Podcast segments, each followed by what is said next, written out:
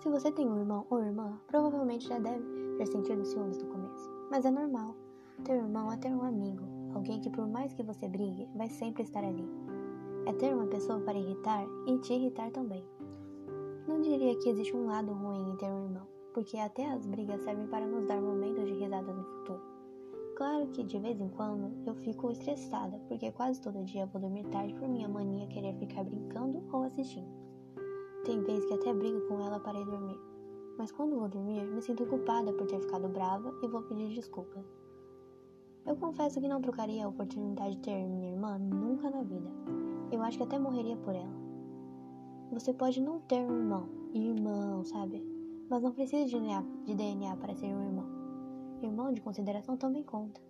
Por exemplo, eu desde pequeno fui criada perto dos meus primos, e eu meio que considero eles meus irmãos. Todo dia nós brincávamos e sempre fomos muito próximos. Eu só agradeço por ter minha irmã e meus primos, que são quase meus irmãos.